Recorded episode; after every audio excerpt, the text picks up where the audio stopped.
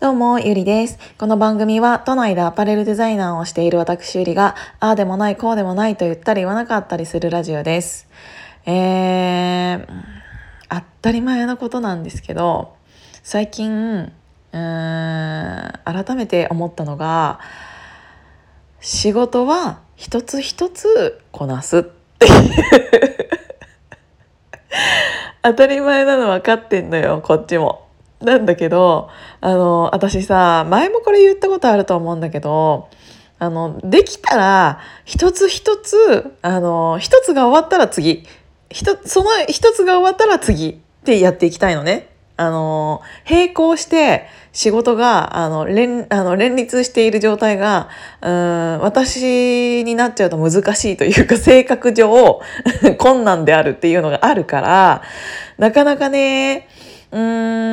一気にバンってきちゃってそれが全部が重いものだったりすると一個一個片付けられなくて。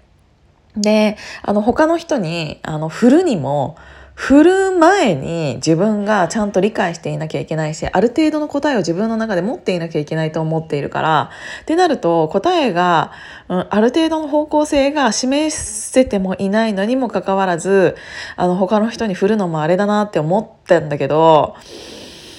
ってなるとどんどんどんどんどんどんどんあの増えていっちゃうの。でやっと昨日いろいろめちゃくちゃ進んで仕事が。なんか久しぶりに仕事したわーっていうか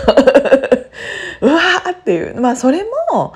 一つ一つ頭の中では考えていてやっとその点がバババババってこうつながった瞬間あこれでいこうってなってそれのマップ作ってプレゼンしてっていう感じになったんですけど本当にねなんつうんだろう。ダメだね。あのこういうのがさ向いてる人っているじゃん。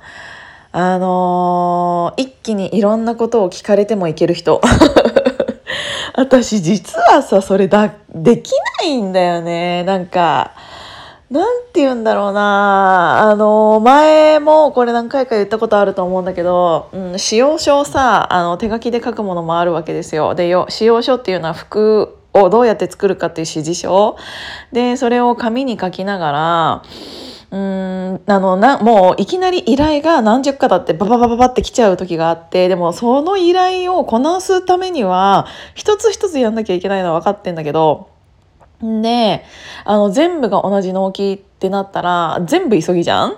なんだけどそれを自分の手で指示しなきゃいけないわけだからここがなんこういうサイズで、えー、とここはこういうシルエットにしてでここはこういう縫い方をして編み方をしてこの糸を使ってとかなんかもう全部ね1枚書くのに結構指示がね大変なわけよ。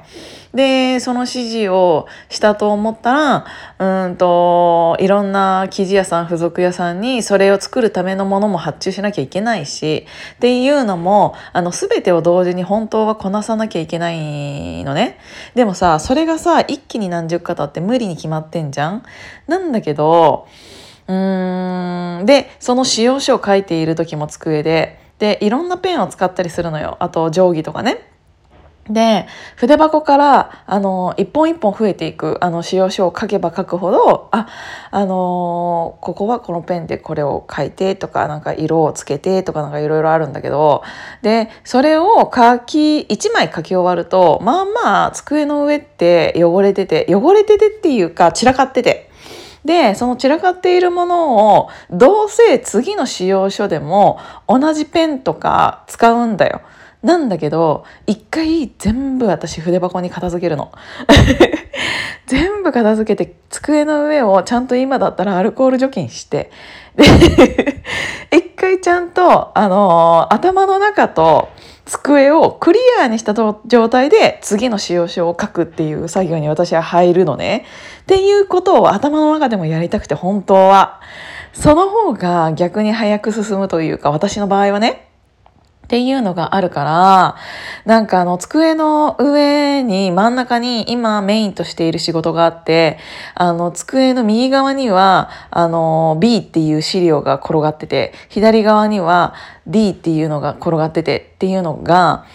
許せない状態なの私。なんかあの目に入っちゃうとあこっちもやらなきゃあっちもやらなきゃみたいなになっちゃうからいきなりそれが頭に入ってきちゃうとえー、なんつうんだろうな処理しきれないで ってなっちゃうからあのっていう状態がねあの最近ずっと続いてたの。だから早くにあの自分の中でさっさと他の人にこう渡せるものは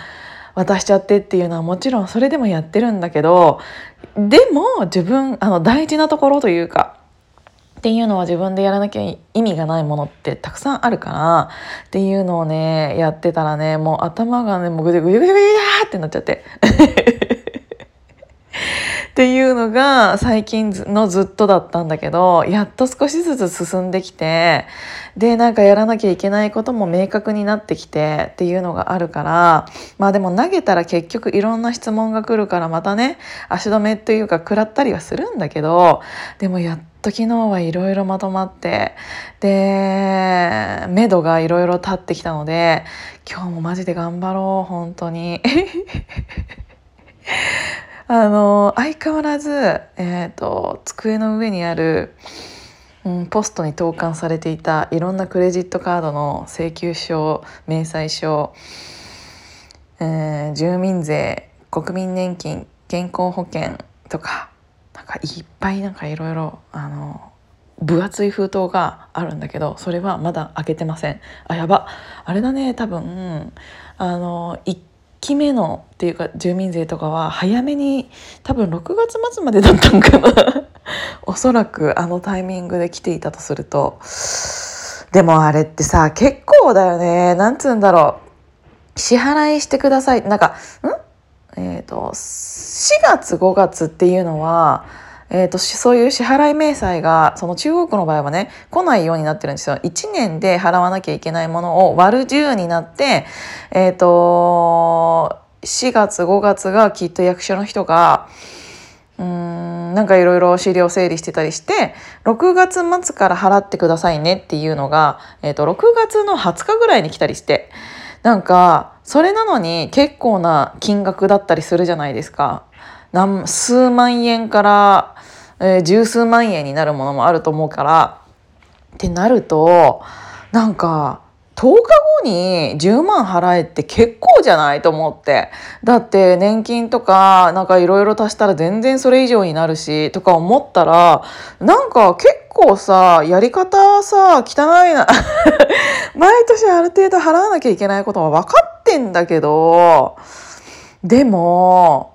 それって結構だよね。あのー、期目のその6月末に払わなきゃいけないものが一番でかいっていうのとその7月もそうだし私なんかさもちろんボーナスなんてないから今までのやつから払うしかないんだけどさなんか結構大変だなと思ってそういうのを支払わなきゃいけないのって。なんかまだ開けたくないなちょっとある程度の ある程度の仕事が